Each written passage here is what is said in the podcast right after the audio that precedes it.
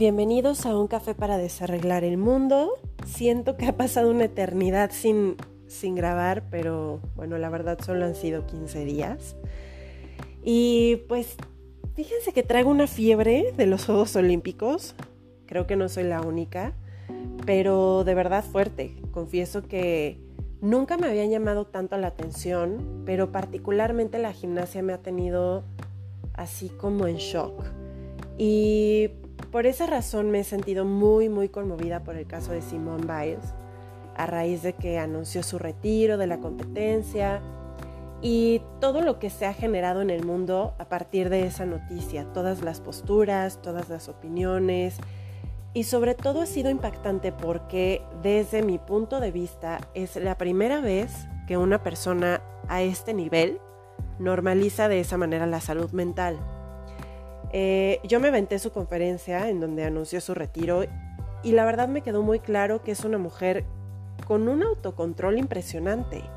No solo por la manera en la que obviamente se desempeña en la gimnasia, sino porque de no tener ese autocontrol, el autoconocimiento y sobre todo el amor propio que se tiene a sí misma, definitivamente no habría podido retirarse de la manera que lo hizo, aunque después, bueno, ya la vimos de vuelta, pero pero bueno, hablo de ese Inter específicamente, ¿no? Y a partir de eso entonces he tenido varias reflexiones sobre cosas que vale la pena replantearse en la vida y que de alguna manera me ayudó a decir, claro, es que qué mejor momento para poner esto en la mesa, ¿no? Y, y compartirlo con ustedes. La salud mental es un tema importantísimo, pero es complicado y delicado. Empecé a cuestionarme ¿por qué pensamos que Simone Biles es una valiente por priorizar su salud mental encima de una expectativa? ¿Por qué nos sorprende tanto que una persona prefiera y elija primero que nada su bienestar que una medalla? Y es un gran momento para hacernos esas preguntas. Eh, justo eso que me ha dado vueltas en la cabeza, porque si traigo este caso a mi vida, pienso en cuántas veces he pasado por encima de mi bienestar emocional, de mi salud mental, de mi estabilidad, por complacer o por cumplir una expectativa ajena. ¿Por qué eso es lo normal? O es más, desde otro enfoque, ¿qué es lo que define mi vida o mi persona? ¿De qué está hecha mi valía como ser humano? ¿Qué sienten las personas a mi alrededor? ¿Qué tengo que ser? Y mm, bueno, desde que esta gimnasta ganó estas cuatro medallas de oro en Río 2016, creo que de alguna manera le adjudicamos un valor a manera de la mejor gimnasta del mundo y entonces esa es su razón de ser, para eso vino este mundo y no hay otra Simone Biles, ¿no? Y el hecho de que se pare frente a nosotros y nos diga que es más que eso, claro que significa que hizo un trabajo interno muy fuerte para renunciar a su pasión, para darse cuenta de que quizá deba replantearse si esto es lo que quiere hacer y que lo más importante en la vida es disfrutar lo que haces. Claro que es trascendente porque el tema de la salud mental sale a foco en un evento de clase mundial que tiene tantas exigencias físicas, em, que tiene tanto ego de por medio, tanto dinero, tanta gente de poder detrás y prácticamente estás codo a codo con los mejores del mundo para demostrar que tú eres mejor que ellos. O sea, imagínense el nivel de presión, ¿no? Pero más allá del hecho de que esta chica que es muy joven, 24 años, y que no concibo como una mujer tan joven tenga tan claros sus límites, lo que me conmueve es que desgraciadamente se requiere un valor tremendo para encarar todo lo que ella tuvo que encarar, que no me quiero imaginar, para plantarse y decir, no me importa a quién le voy a fallar, no me importa con quién voy a quedar mal, no soy feliz, esto no me llena, ya no puedo, ya no más, me retiro. Y bueno, por eso es una valiente, porque este mundo no acepta que alguien se rinda. Este mundo no acepta que alguien renuncie a ser lo que todos queremos que sea. Es durísimo, es una contradicción horrible. Em, al final creo que luchar por tus límites es igual de valioso que luchar por tus sueños. Y justo la intención de abrir este tema con ustedes es poner en la mesa, ¿cómo te das cuenta cuando tienes que parar? ¿Cómo sabes cuando tienes que sacar la bandera blanca ¿Cómo sabes cuando tienes que renunciar? Cuando ya es sano retirarte. ¿Y cómo logramos hacerlo sin culpa? Em, no soy una experta en el tema, creo que eh, esto de la salud mental sí se tiene que, profundizar mucho eh, desde un enfoque profesional, pero siento que algo tiene que ver con nuestra idea de éxito y fracaso, porque esa idea puede ser tan generosa y tan saludable como también puede ser tóxica y peligrosa. Lo que le pasó a Simone Biles nos pasa a todos en diferentes escalas. Trabajas duro por algo, por un sueño, tanto que llega un punto en el que ya no sabes si lo estás haciendo por ti o porque es lo que todos esperan de ti.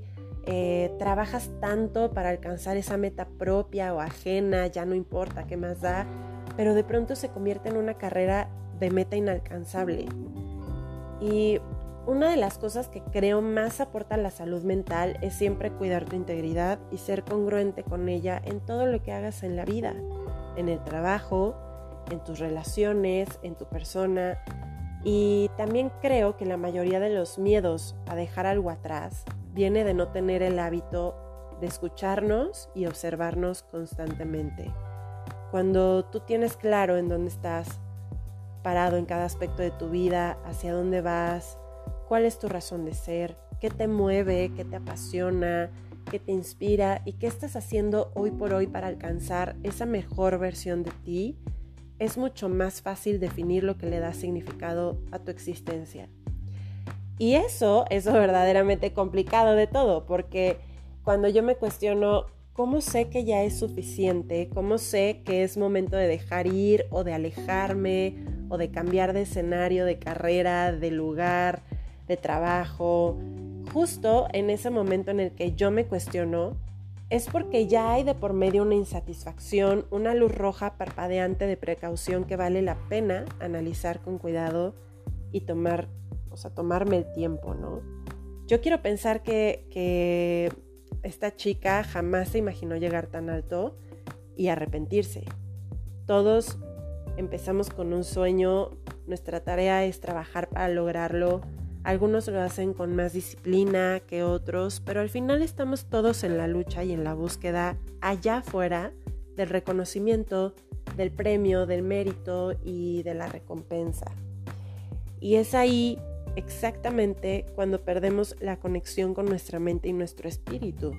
Estamos tan ocupados en proyectar hacia afuera qué somos y qué podemos hacer que dejamos de escuchar y atender nuestro instinto, ¿no? No sé si les ha pasado, a mí me pasa todo el tiempo, que tengo la creencia equivocada de que si estoy estresada es porque de alguna manera estoy siendo más productiva que nunca. Es decir, el estrés para mí significa, ok, estás trabajando duro y eso es bueno. Y al contrario, cuando pasa mucho tiempo y no siento esa presión, me da como angustia, Hemos normalizado muchísimo el estrés porque para nosotros es señal de que nos estamos esforzando, no importa qué límite estemos a punto de rebasar. La salud mental es un tema muy delicado por las consecuencias que ha traído em, de depresión, de neurosis, de ansiedad, esquizofrenia, suicidios. Y aparte porque eso no solo afecta a las personas que lo padecen, sino a todo su entorno. Como lo mencionaba al inicio, no nos preparan para enfrentar estas cosas. No sabemos qué hacer cuando alguien cercano, cuando un amigo, un familiar nos dice, estoy deprimido, me quiero morir, tengo ataques de pánico, eh, no puedo hacer esto, no me siento capaz, estoy aterrado, tengo miedo. No sabemos cómo reaccionar. Por eso es importantísimo que entendamos primero que esto pasa, es real, que no es exclusivo de un tipo de personas, a todos nos puede suceder. Y cuando nuestra mente no está saludable, por supuesto que hay señales. Nuestro cuerpo nos habla, nos hace sentir agotados, decaídos, tristes, de mal humor, se nos va el hambre, em, no sé, estamos como super grinch todo el tiempo. Hay muchas maneras de detectarlo y quizá no seamos nosotros mismos quienes nos demos cuenta. A lo mejor alguien más nos tiene que diagnosticar o nos tiene que decir, oye, como que te noto así o te noto raro, ¿no?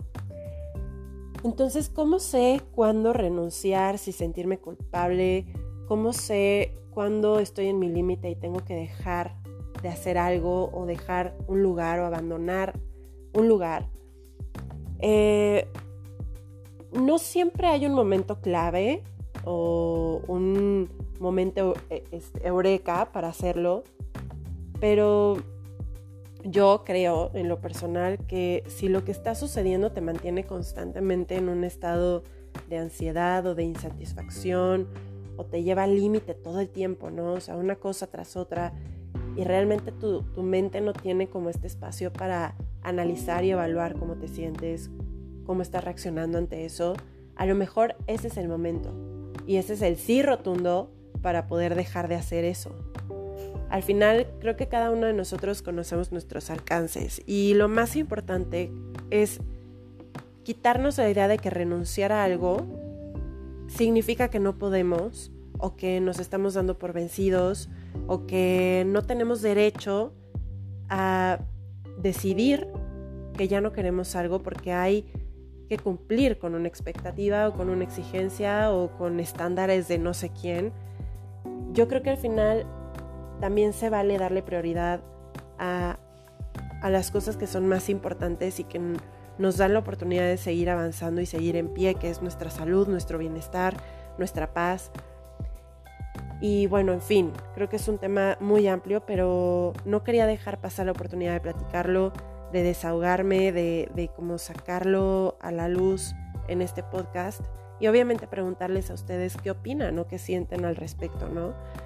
Eh, si están pasando por un momento así o si no, eh, qué opinan de lo que de lo que sucedió con Simón Baez y más allá de juzgar que realmente vamos a hacer un ejercicio de empatía, ¿no? Porque me ha sorprendido mucho las críticas y lo que he escuchado al respecto de que cómo puede ser capaz de dejar abajo a su equipo, de dejar abajo a las personas, de, de no aprovechar la oportunidad que se le está dando. Pero bueno, al final del día, aprovechar la oportunidad de qué sirve si, si no vas a dar lo mejor de ti, ¿no? Entonces, pues bueno, eso es lo que quería platicar el día de hoy con ustedes y sin duda nos vamos a, a encontrar la próxima semana, espero, con nuevas cosas que platicar. Les mando un abrazo, espero que todo esté bien y pues muchas gracias por darse la vuelta a un café para desarreglar el mundo. Chao.